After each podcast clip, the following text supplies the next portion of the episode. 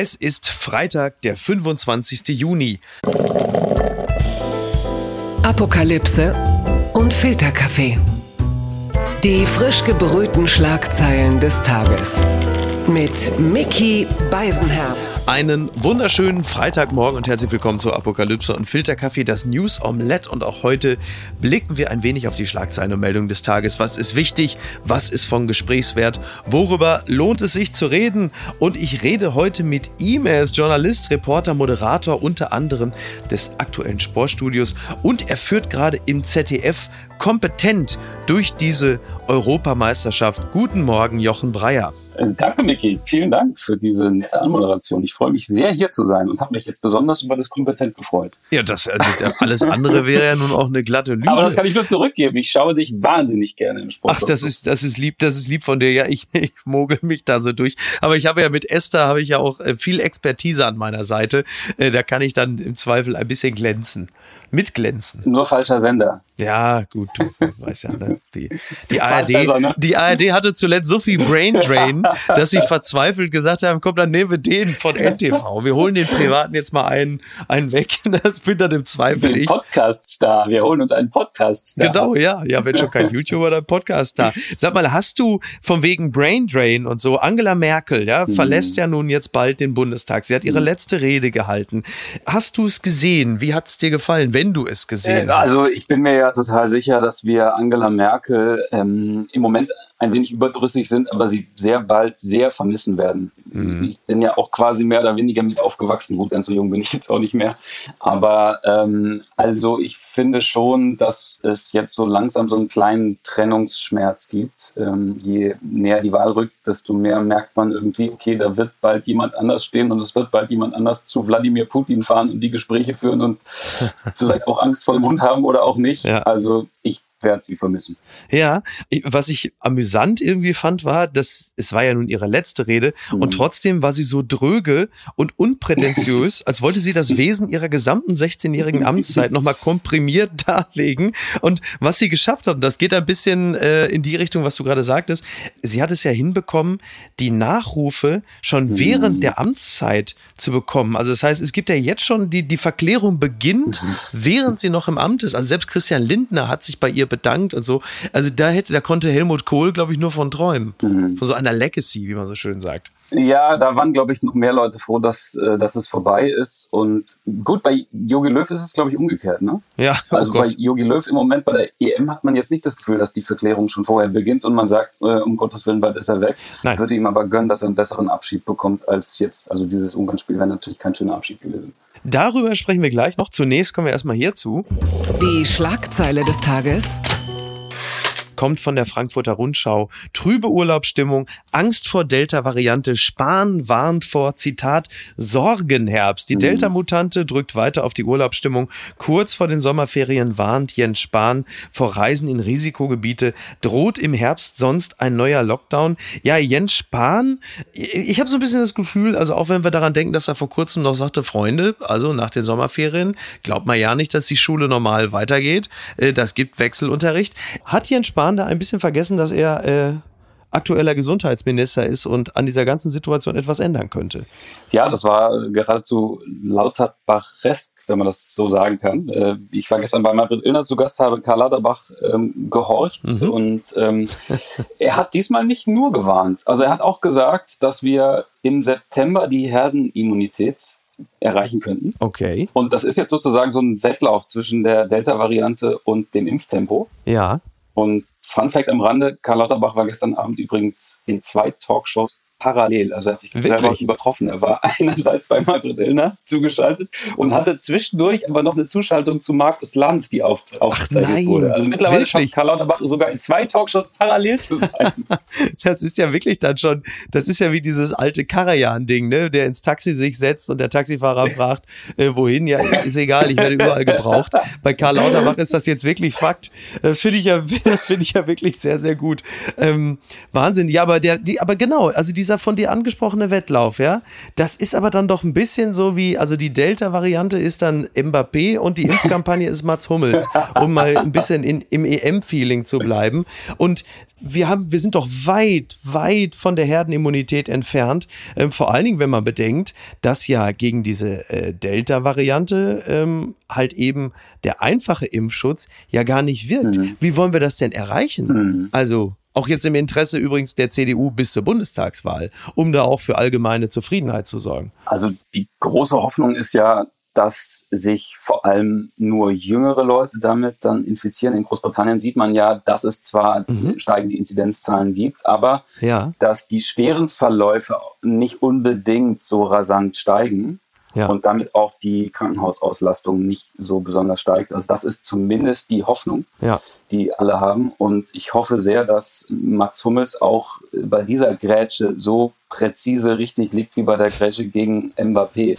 Streiten okay. sich die Gelehrten bis heute, ob das nicht doch faul war übrigens. Ne? Ach ja, nee, das möchte ich jetzt Mats Hummels wirklich, äh, wirklich absolut ja. zugute halten. Ich war, fand, das war eine fantastische Grätsche und ich gönne ihm wirklich jede gelungene Aktion bei dieser Europameisterschaft. Ich bin ja Fan, äh, bevor mir das auch noch abgestritten wird.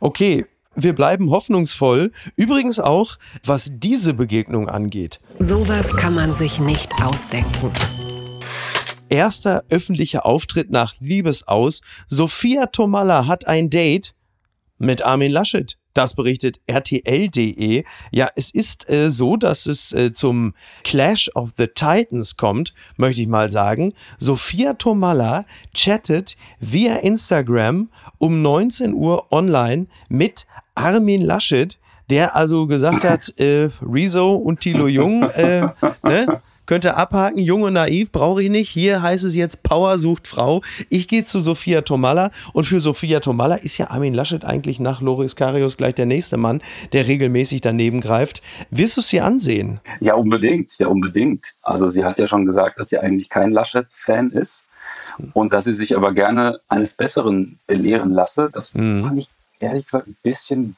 gönnerhaft, oder? ja, Wie hast du das wahrgenommen? Ja, sie, sie, sie gibt sich jetzt in diesem Falle vielleicht auch äh, bewusst etwas kritisch, denn sie ist ja Merkelianerin aber halt eben auch CDU-Mitglied. Und insofern äh, glaube ich, dass sie sich recht schnell eines Besseren belehren lassen wird.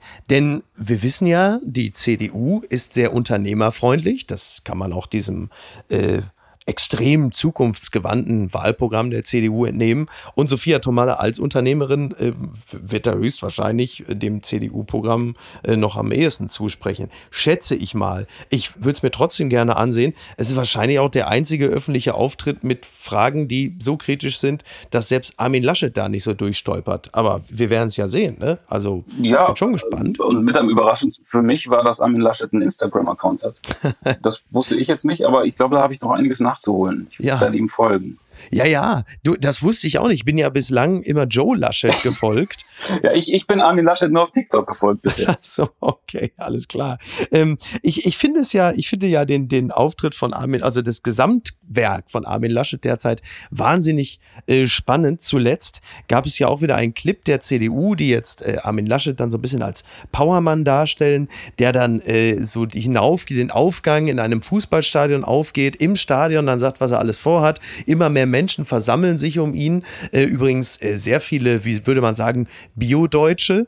Äh, das ist mir schon aufgefallen. Und das Stadion, in dem er da ist, das ist das Stadion von Alemannia Aachen, das ja eigentlich ehrlicherweise ein bisschen sinnbildlich steht für Größenwahn und Fehlplanung und weniger für äh, sportlichen Erfolg. Ich weiß nicht, du, du bist ja vom Fach. Wo steht Alemannia Aachen gerade? Ist es fünfte Liga? Ich weiß es gar nicht genau. Ja, oder vierte, glaube ich. Allerdings gab es da schon historische Momente in diesem Stadion. Ich erinnere mich an einen Pokalsieg der Alemannia gegen den FC Bayern. Ich mhm. weiß noch, wie ich da aufgesprungen bin bin ja mittlerweile natürlich als, als Journalist und Moderator sehr neutral. Früher war ich es nicht und war dann doch immer ja. für die Außenseiter und habe mich gefreut, wenn die Bayern verlieren. Und ja. ich glaube, Jan Schlaudraff, meine ja. ich, hat da ein überragendes Tor geschossen. Fantastisch. Kann das sein? Ja. Stimmt, Schlaudraff hatte tatsächlich wirklich eine sehr, sehr gute Zeit. Man darf allerdings auch nicht vergessen, auch im Hinblick vielleicht so ein bisschen auf die äh, Zeit vor der Wahl, Alemannia Aachen hatte damals eine Saison, da hatten sie, glaube ich, irgendwie neun Spieltage vor Schluss, so wie Werder Bremen jetzt zuletzt,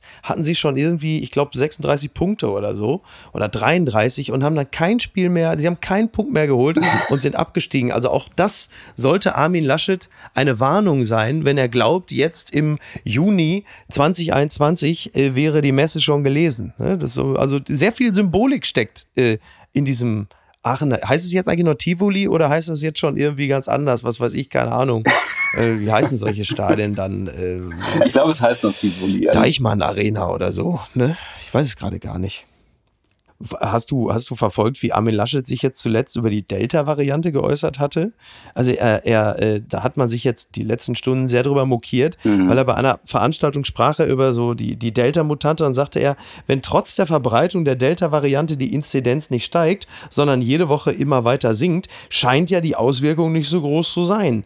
Und da denkt man immer, oh Mann, ey, Armin, es ist echt wirklich, also da, das ist immer noch so dieser, dieser Klotz am Bein, den wir jetzt schon seit März 2020 erleben, wenn Armin Laschet sich öffentlich über Corona äußert. Das geht selten gut aus. Er ist da einfach wirklich, glaube ich, nicht gut beraten. Ich weiß ja. nicht. Also er scheint nicht ganz verstanden zu haben, wie sich sowas auswirkt und wie man darüber öffentlich redet. Ja, wir hatten ja auch die Diskussion über den Brücken-Lockdown. Das war ja auch nicht wirklich ja, erfolgreich, ähm, als er erstmal auch ein paar Tage über Ostern nachdenken wollte und dann war, mhm. war, war seine Lösung der Brücken-Lockdown und er sagte, wir müssen jetzt so lange die Brücke bauen, bis wir eine substanzielle Zahl der Bevölkerung geimpft haben. Und dann fragt er sich, okay, sollen wir jetzt dann drei Monate zumachen? Ja. Manchmal habe ich aber auch das Gefühl, dass bei ihm so das Haar in der Suppe auch gesucht wird. Also klar, es ist wahrscheinlich auch Politik, Politik Marketing. Also ich glaube schon, dass seine Kommunikationsabteilung da noch ein bisschen Luft nach oben hat. Vielleicht, äh, vielleicht würde es sich ja lohnen, jetzt bei der Europameisterschaft irgendwann mal in der deutschen Kabine vorbeizukommen. Wir wissen ja, dass das ähm, für Parteivorsitzende oder auch äh, KanzlerInnen äh, schon sehr förderlich ja. ist, wenn sie sich dann vor Mesut Özil, der nur mit dem Handtuch bekleidet im Hintergrund steht, äh, ablichten lassen. Oh, das ist eine sehr und gute versuchen Idee. so ein bisschen von dem Glanz abzubekommen. Allerdings so viel Glanz gibt es ehrlich gesagt auch noch, noch nicht bei dieser Europameisterschaft. Es ist, es ist richtig. Übrigens, ja, es ist richtig, dass wir äh, immer das Haar in der Suppe suchen, da hast du völlig recht. Andererseits äh, würde ich dann wie Armin Laschet nicht mit schwerer Alopecia andauernd Suppe servieren. Das kann man also vielleicht dann auch, äh, muss man dann vielleicht auch, aber gut. Wir kommen hierzu. Die unbequeme Meinung. Orban bezeichnet sich als Kämpfer für homosexuellen Rechte. Das schreibt die Zeit. Ungarns Regierungschef verteidigt sich. Im Kommunismus habe er sich selbst für Homosexuelle eingesetzt. Der niederländische Premier Rütte will Ungarn nicht mehr in der EU. Mhm. Ja, Orban sieht das naturgemäß äh, natürlich alles völlig anders als der Rest der EU. Wir haben das natürlich jetzt die letzten Tage erlebt, äh, dass es ein neues äh, Gesetz gibt, mhm. das vorsieht, Materialien über Homosexualität und Transgender zu zensieren. Man ist sich innerhalb der EU weitestgehend einig, dass das natürlich eine Schande ist. Selbst Ursula von der Leyen ist entsetzt. Klammer auf, vor kurzem hat sie sich noch von Orban in den äh, Präsidentensessel hieven lassen. Und wir haben natürlich die Szenen jetzt noch im Kopf, in der äh, im Grunde genommen bis auf die Allianz Arena in München der Rest Deutschlands in Regenbogenfarben illuminiert war. die Frage ist halt nur, äh, was hat es jetzt eigentlich gebracht? Also ich meine, äh, am Ende, ich meine, selbst, also sie haben ja nun wirklich alle ihre Logos in Regenbogenfarben geändert. Selbst Frontex, mir hat ja eigentlich nur noch gefehlt, dass der IS sagt, ach Kinder, komm, dann machen wir es auch. Wir setzen uns auch für Vielfalt und Toleranz ein. Und am Ende, und das fand ich am allerbesten, hat selbst die UEFA bei Twitter ja, gesagt, UEFA, das, genau. das machen jetzt alle mit den Regenbogenfarben. Das machen wir auch. Das finden wir klasse. Es ist doch ein Wahnsinn, oder? Was bleibt denn eigentlich hängen von der ganzen Geschichte? Ja, wahrscheinlich ähm, erstaunlich viel. Also ich habe mit Thomas Hitzesberger darüber gesprochen mhm. und, und er sagt, eigentlich war das ein Eigentor der UEFA, weil jetzt äh, dadurch, dass die UEFA äh, das eben verboten hat und es diesen Aufschrei gab, wurde viel mehr darüber gesprochen, als hätte sie es einfach durchgewunken. Ja, das ist wahr. Und ähm, heute weiß man aber natürlich auch, dass das Argument der UEFA, das sei ein politisches Statement oder ein politischer Kontext gewesen, äh, natürlich einfach nur vorgeschoben war. Der DFB hatte wohl vor dem Turnier schon beantragt, das Stadion während dieser Zeit, während des Turniers irgendwann in Regenbogenfarben leuchten zu lassen. Mhm. Und da hat die UEFA schon abgelehnt, obwohl es da keinen politischen Kontext gab. Also okay. alles einfach nur vorgeschoben und man wollte äh, Viktor Orban, den Vorkämpfer äh, für die Rechte der Homosexuellen und wahrscheinlich auch der, der Flüchtlinge, ähm, äh, wollte man nicht auf die Füße treten. Ja, das ist, äh, das ist der Eindruck, den man hat, zumal ja nun, äh, wie gesagt, Budapest ja nun auch ein Spielort der UEFA ist. Außerdem sitzt ja auch ein hochrangiger Ungar im Board der UEFA. Also da sind die ganzen Verflechtungen natürlich drin.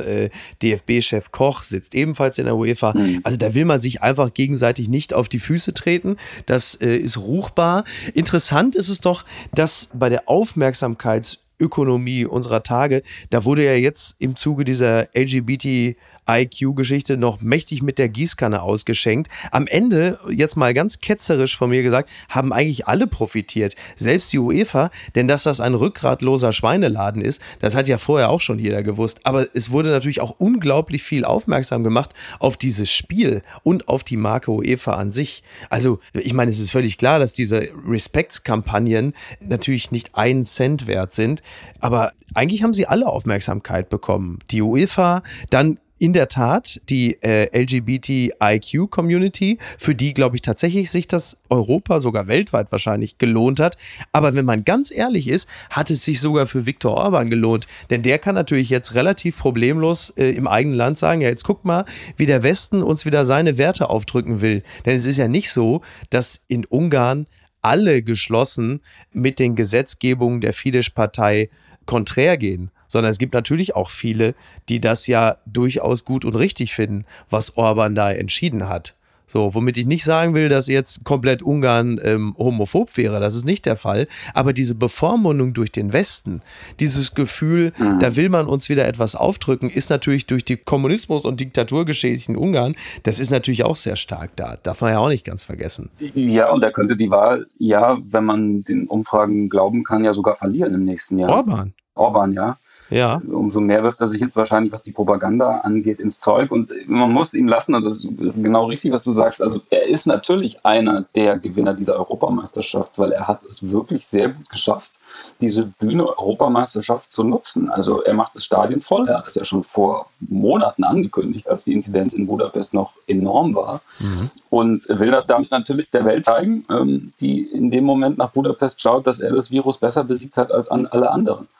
Und das schafft er auch tatsächlich. Also ich glaube, das ist ein Signal nach außen, aber vor allem natürlich auch ein Signal nach innen an die eigene Bevölkerung. Klar, ja. Schaut mal her, ich schütze euch und ich habe es sogar möglich gemacht, dass wir jetzt mit 60.000 unser Team anfeuern können. Klar. Ja, absolut. Klammer auf, inklusive schwarzen Block, Klammer zu, die ja, ganz ja. zufällig in der, in der Ticketlotterie alle gewonnen haben ne? und alle ja. Tickets gewonnen haben, die nebeneinander sind. So ein Zufall. oh Gott, oh Gott. Ja, das war natürlich, also da mengen sich natürlich so wahnsinnig viele Sachen rein. Also ich habe dann irgendwie Szenen äh, gesehen aus einem Biergarten in Deutschland, die dann abgeschaltet haben, als die ungarische Hymne lief hm. und das dann irgendwie als ein starkes Signal gegen äh, Homophobie gedeutet haben, was natürlich ein unglaublicher Schwachsinn ist, denn die ungarischen Spieler können natürlich, und übrigens auch Teile der ungarischen Bevölkerung können natürlich überhaupt nichts für diese Entwicklung. Mhm. Im Gegenteil, also Leute wie Willy Orban oder Peter Gulaschi setzen sich ja sogar aktiv gegen äh, Homophobie ein. Also auch totaler Quatsch. Andererseits dieser schwarze Block, den du gerade richtig angesprochen hast,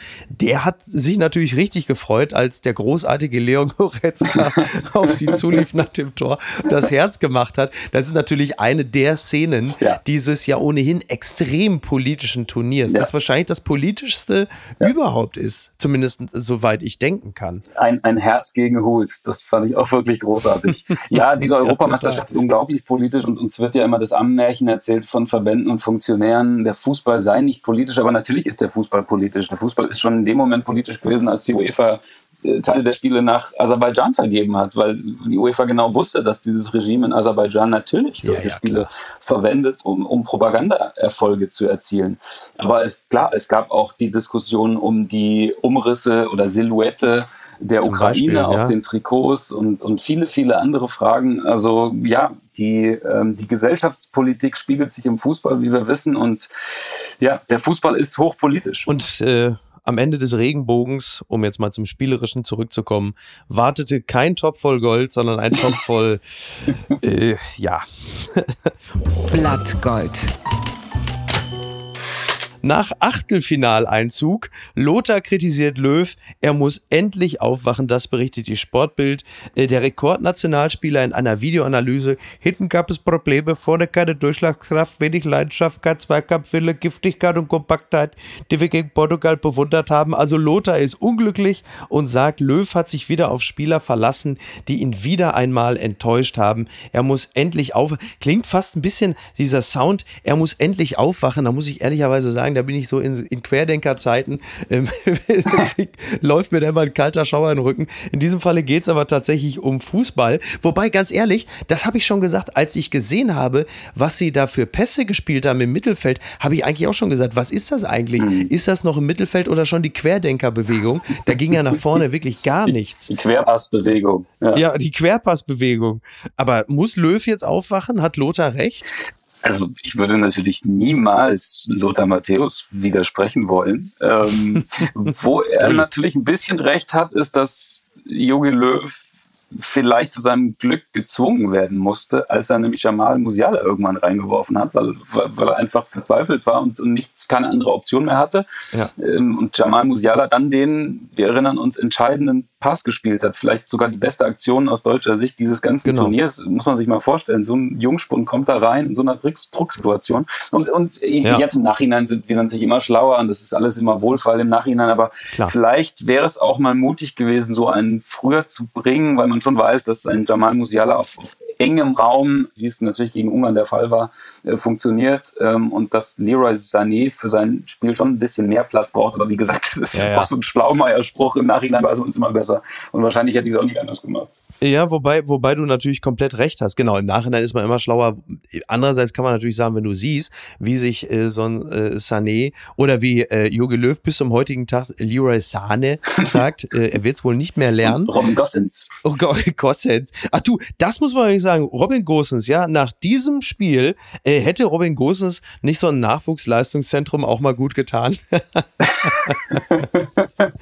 Aber hat Jogi Löw eigentlich dadurch, dass er in 2018 nicht mitgenommen hat, hat Jogi Löw Leroy Sané zerstört oder ist jemand wie Sané, der sich selbst auf den Rücken tätowiert hat, auch grundsätzlich eher nicht der Typ, der die eigene Leistung kritisch betrachtet? Ja, also man weiß auf jeden Fall, dass es zwischen Hummels und äh, Leroy Sahne damals auch, äh, sagen wir mal, atmosphärische Störungen gab. Also Leroy Sahne wurde wohl vorgeworfen, dass er 2018 im Trainingslager auch äh, nicht den Eindruck erweckt hat, als wolle er unbedingt dabei sein, mal vorsichtig formuliert.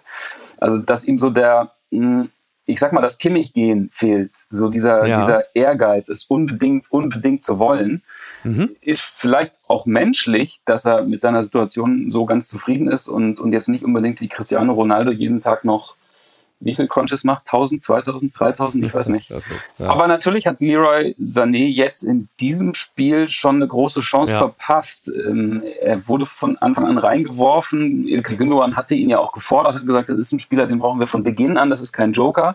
So, Startelf-Spieler ist jetzt eher auch nicht. Also jetzt ja, wird wahrscheinlich Jogi Löw eher auf andere setzen. Mhm, wobei ja ähm, dieses Ungarn-Spiel ja überhaupt gar keine Aussagekraft hat, was das England-Spiel angeht. Da kann also auch ein Leroy Sané durchaus, weil es natürlich viel mehr Räume geben wird, sein Spiel spielen können. Wenn denn Jogi Löw das Gefühl hat, äh, er geht mit so breiter Brust aufs Feld, dass er dann auch wirklich was reißen kann. Denn diese die Engländer, ja, genauso wie die Portugiesen, liegen uns ja eigentlich grundsätzlich. Zum einen, weil wir historisch immer recht gut gegen die ausgesehen haben und B, mhm. weil die Engländer natürlich ihrerseits auch das Spiel machen müssen und sich nicht so weit hinten reinstellen. Und äh, von daher blicke ich auf dieses Spiel gar nicht so negativ, wie das Ungarn-Spiel einen jetzt äh, dazu verleiten könnte.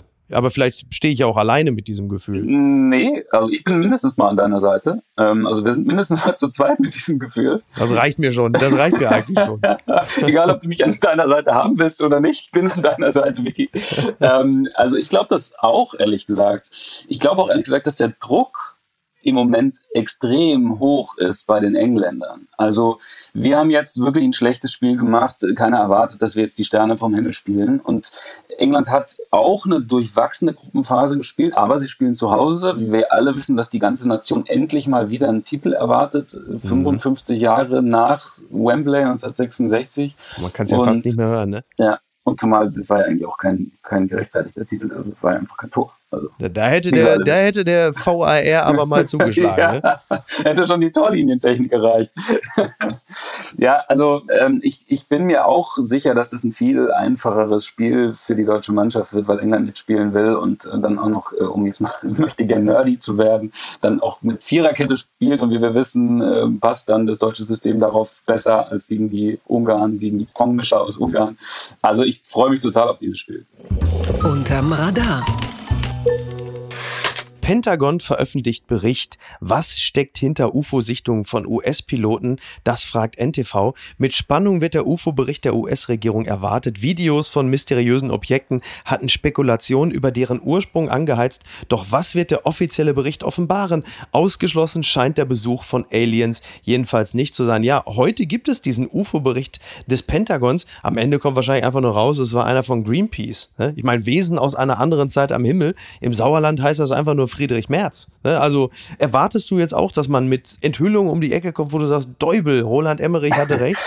Ich habe bei sowas dann immer Independence Day im Kopf, ja. wo es in irgendeiner Wüste in Nevada so ein unterirdisches Labor gibt, wo äh, die NASA äh, sowieso schon äh, sich, also so die, die Untertassen stapelt und irgendwelche Aliens in irgendwelchen Truhen versteckt hat. Also daran muss ich auf jeden Fall immer denken, immer an Independence ja. Day. Keine Ahnung warum.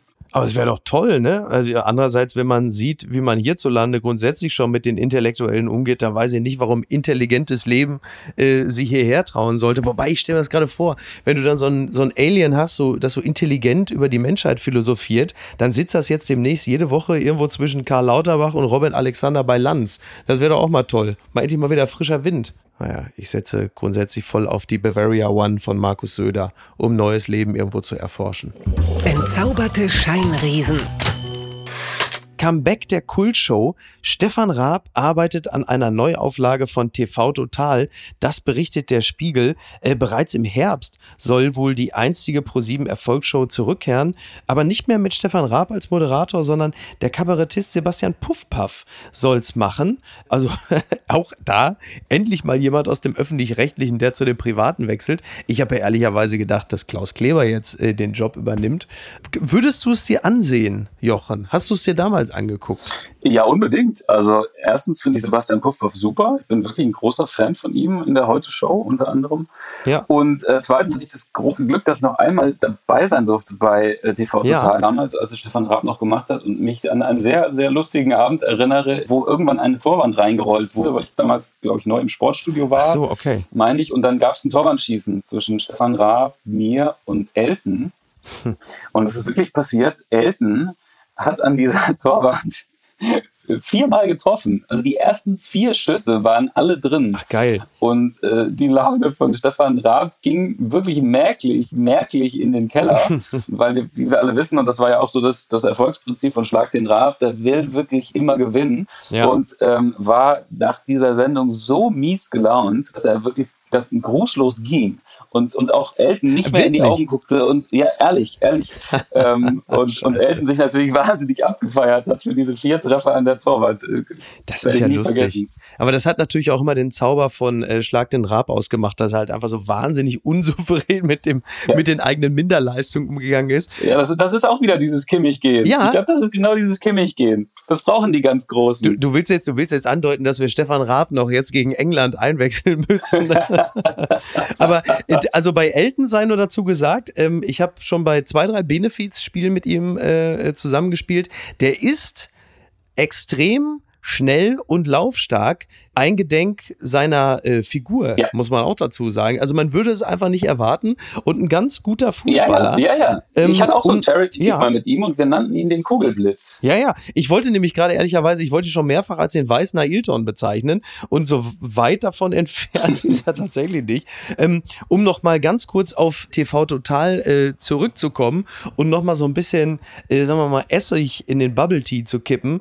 Ich bin ein bisschen skeptisch, was das Format angeht. Ich glaube, du kannst es nicht so einfach reanimieren, denn wenn man sich mal alte Ausschnitte von TV Total anguckt, also nicht die, wo dann Gäste dabei waren, sondern vorher, dann ist dieses ganze Format zu seiner Zeit sicherlich lustig gewesen, aber unter den heutigen Gesichtspunkten ist es halt einfach wirklich Klassismus, Mhm. Rassismus, Bodyshaming, Homophobie. Und Sexismus wahrscheinlich auch, ne? Ja, ja, Sexismus, um Gottes Willen, habe ich natürlich sowieso vergessen. Also, ich glaube, Twitter würde glühen. Mhm. Also nach drei Folgen, wenn du das, wenn du es so aufziehen würdest wie damals, also ich habe ja grundsätzlich nichts dagegen, alte Lieben wieder aufzuwärmen, aber ich glaube, das wäre sehr, sehr schwierig, das äh, hinzubekommen. Aber man muss mal sehen, wie sie es schaffen. Mhm. Äh, Sebastian Puffpaff mag ich auch sehr, äh, super Typ, äh, guter Humorist. Aber wie das dann zusammengeht, du kannst ja auch nicht andauernd nur irgendwelche Clips zeigen von Armin Laschet, der zu dämlich ist, eine Delta-Mutante zu erklären. So, also du musst ja schon irgendwas anderes anbieten. Ja, Ich bin gespannt. Übrigens äh, habe ich heute äh, im Flieger zusammengesessen, also von München nach Hamburg kommt, mit der kompletten Unternehmensführung von Pro7. Ich war ja ehrlicherweise fest davon überzeugt, dass sie noch vor den 20 Uhr Nachrichten die halbe Belegschaft der Tagesschau mit zurück im Flieger nach München nehmen zu Pro7. Aber ähm, Also Ingo Zamparoni saß nicht daneben, ja? nein, nein, Ingo Zamperoni war, also nee, nee. Last Man Standing bei der ARD. Aber wirklich, ey, wirklich. Ja, liebe Grüße an dieser Stelle. Ich dachte, du wärst längst tot. Hau drauf mit Herz, enorm beliebt. Berlin huldigt Bud Spencer mit Ausstellung. Das schreibt hier nochmal NTV. Ein großer, kräftiger und unbestechlicher Typ, der die Bösen umhaut und die Schwachen beschützt. Die von Bud Spencer gespielten Filmcharaktere sind sich meist recht ähnlich. Eine große Schau in Berlin zeigt nun Glanzpunkte seiner Karriere. Und hier sind sie nochmal. so, das haben wir es auch gehört. Wirst du dir diese Schau ansehen, lieber Ja, Jochen? unbedingt, äh, unbedingt. Ich bin großer Bud Spencer-Fan, bin groß geworden mit seinen Filmen Vier Fäuste für ein Halleluja, oder? Das war eine Schelle, was? Ja, ja, und Ja. diese Soundeffekte sind natürlich Kult gewesen, immer wenn jemand eine Faust ins Gesicht bekommen hat. Ja, aber es ist ja halt einfach der Wahnsinn, weil halt einfach die Filme ja wirklich, also in einem 80-minütigen Film wurde halt einfach 75 Minuten lang gab es ja wirklich nur Backpfeifen. Ja, So ja, und die fliegen dann so, so quer Also- durch den Raum, über drei Ja. Tische drüber, Ja, ja. so, äh, was man natürlich nie mit einer Faust hinkriegen würde, gegen je, jegliche Gesetze der Physik. Herrlich. Aber irgendwie hat man sich damals dran erfreut. Wahrscheinlich auch Filme, die schlecht gealtert sind, ähnlich wie TV Total. Ja. Müsste man sich mal nochmal angucken, glaube ich, ne? So, so stelle ich mir ehrlicherweise das ungarische Parlament vor, ne? Oder die Kabine der Russen. Um mal gar keine Klischees Ja, auszupacken. genau. Bei Bud Spencer allerdings werde ich die eine Anekdote nie los, die ich mal vor vielen Jahren irgendwo gelesen habe, Ja. warum er eigentlich Bud heißt. Okay. Kennst du die? Nee, kenne ich nicht. Ich, ich werde die nie vergessen, weil, weil er ist so ein bisschen vom, vom Sockel gestoßen worden dadurch. Es, es war nämlich, glaube ich, ich krieg's jetzt nicht ganz zusammen, aber es war wohl so, dass er sich einen Künstlernamen aussuchen musste. Ja. Und in dem Moment hatte er sein Lieblingsbier in der Hand. Ach was. Und das war ein, ein Budweiser. Also er, er trank offenbar, das passt eigentlich gar nicht zu diesem Typen, aber er trank offenbar gerne Budweiser. Und deswegen hat er sich, glaube ich, Bud als, als Vornamen gegeben und Nachname war Spencer. Aber Ich glaub, wahrscheinlich das wegen war irgendwie Spencer Tracy ein dann womöglich, Freund von ihm ne? oder ein Lieblingsschauspieler. Also So ganz kriege ich nicht mehr zusammen, aber es lag an seiner Lieblingsbiermarke Bud. Und ich meine, also dass Bud Spencer Budweiser trinkt, das hat für mich irgendwie nicht so richtig zusammengepasst. Ja, da hast du völlig recht. Andererseits äh, sind wir doch einfach froh, dass seine Lieblingsbiermarke Bud war und nicht Corona. Er, oder hieß er heute Carlo Corona. Das wäre Ja, oder, oder Hasseröder oder so. Das hätte, glaube ich, auch nicht so cool auch sehr schön. Da kannst du höchstens in der AfD was mit. Oh Gott, oh Gott. Doch gar nicht. Eine Meldung, die ich dir vorenthalten hatte, lieber Jochen, weil sie noch kurzfristig reingerauscht ist. Das Göttinger Tageblatt berichtet, Göttinger Kiessee, riesiger Wels erstickt an Schildkröte. Schildkröte und Wels im Todeskampf vereint. Der, den Versuch, das Panzertier zu fressen, bezahlte der Fisch mit dem Leben. Auch die Schildkröte überlebte nicht. Beide Tiere wurden am Mittwoch aus dem Göttinger Kiessee gezogen. Also, falls du vorhattest, da in der Nähe irgendwie zu schwimmen oder so, also lass es sein. Das scheint irgendwie so eine Art Jurassic Park zu sein da in Göttingen. Also höchste Todesgefahr bei, ich meine, der, der Wels war 40 Kilo schwer, ein Riesenvieh und ähm, das hat schon Fukushima-Vibes da. Also da muss man wohl wirklich aufpassen. 40 Kilo, kann man Wälse eigentlich essen? Das, ich glaube nicht, weil so ein Wels, glaube ich, ähnlich wie so ein Karpfen, immer unten so im Schlamm äh, äh, rumhängt. Und ich glaube, dass sich das nicht lohnt. So bei so einem Karpfen, das ist ja auch so ein extrem aufwendiger Fisch, wo man sich dann natürlich auch mal mal die Frage stellt, was tue ich mir ja eigentlich an, um irgendwie die ganze Zeit so diesen, diesen Moddergeruch wegzuputzen, wo ich doch eigentlich theoretisch eigentlich mit einer Forelle oder einer anständigen Dorade doch viel besser bedient wäre. Ich glaube wirklich, dass so ein, so ein Karpfen, genauso wie so ein Wels, der natürlich dann auch eben mal 40 Kilo wiegt, einfach ein, ein Fisch ist, bei dem Aufwand und Ertrag in keinem Verhältnis stehen. Aber da muss ich vielleicht äh, Bruno, den Sohn meines Freundes Christian, mal fragen. Der ist äh, Teenager und angelt sich äh, die Finger wund. Der, der wird es mir sagen können. Also ich kann nur sagen, ähm, 94 gab es noch Sammy, den Kaiman. Die Älteren werden sich erinnern. Es gibt ja immer dieses eine Sommertier. Die Kuh, dann Bruno, der Problembär. Paul die Krake, genau.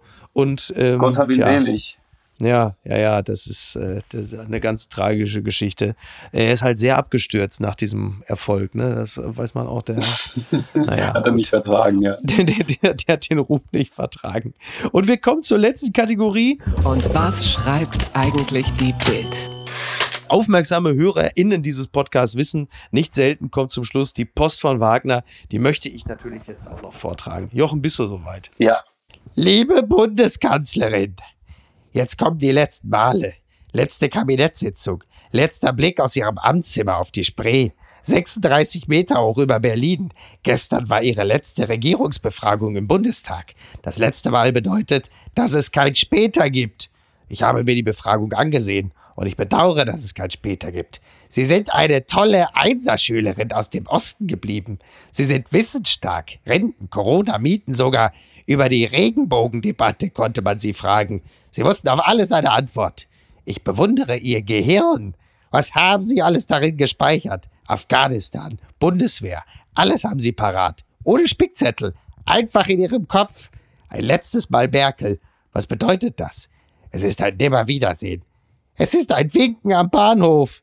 Mit einer Träne im Auge winke ich. Herzlichst, Ihr Franz Josef Wagner. Ja, Jochen, da kann ich jetzt nur noch sagen, auch ich winke dir mit einer Träne im Auge, möchte dich aber ganz herzlich wieder einladen in diesem Podcast, wenn du Lust hast. sehr, sehr gerne, lieber Micky. Sehr, sehr gerne. Wir müssen ja dann einfach beim nächsten Mal wieder ein bisschen über Tagesaktuelles sprechen und werden höchstwahrscheinlich dann über den sensationellen Saisonstart der Dortmunder sprechen. Wollen wir uns darauf Darauf einigen? können wir uns einigen. Den sensationellen Saisonstart der Dortmunder ohne Sancho, äh, Haaland und Bellingham, die dann alle verkauft wurden für 400 Ich Millionen. Euro. Jochen, Jochen Sorry. ich hasse dich.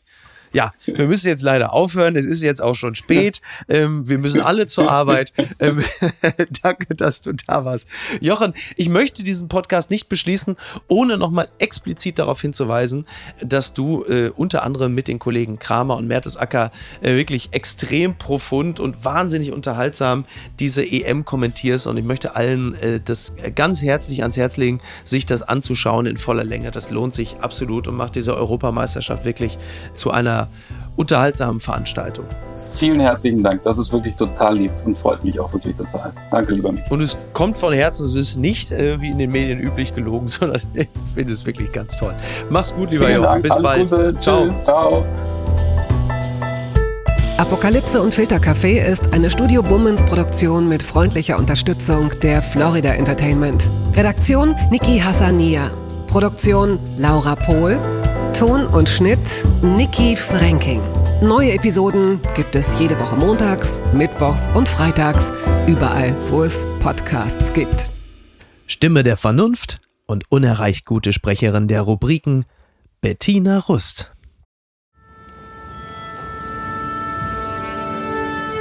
Was haben wir eine Scheißangst? Das ist Ken Jebsen. Er ist Verschwörungstheoretiker. Vielleicht der einflussreichste Deutschlands. Mann, haben wir eine Scheißangst, wie das ausgeht. Hier spricht er über Corona. Er vermutet eine Verschwörung der Eliten. Bill Gates ist auch ein Freund von Drosten und unterstützt den und das äh, Robert-Koch-Institut und Bill Gates. Und Ken Jebsen will sich nicht mehr manipulieren lassen.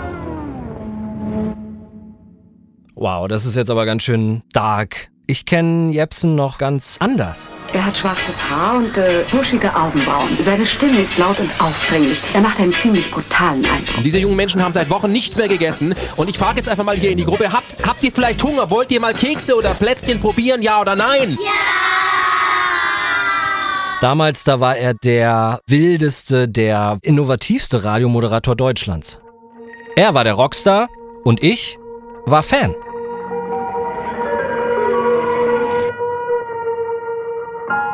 Was ist mit Ken Jebsen passiert? Vom geliebten Radiomoderator zum vielleicht einflussreichsten Verschwörungstheoretiker Deutschlands. Wie konnte es dazu kommen?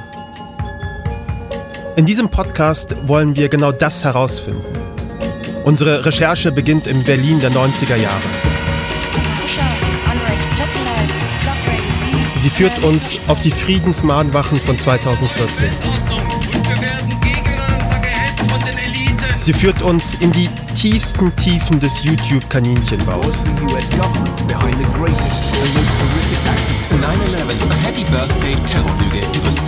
Zu einem Demagogen beim Sturm auf das Kapitol in Washington, D.C.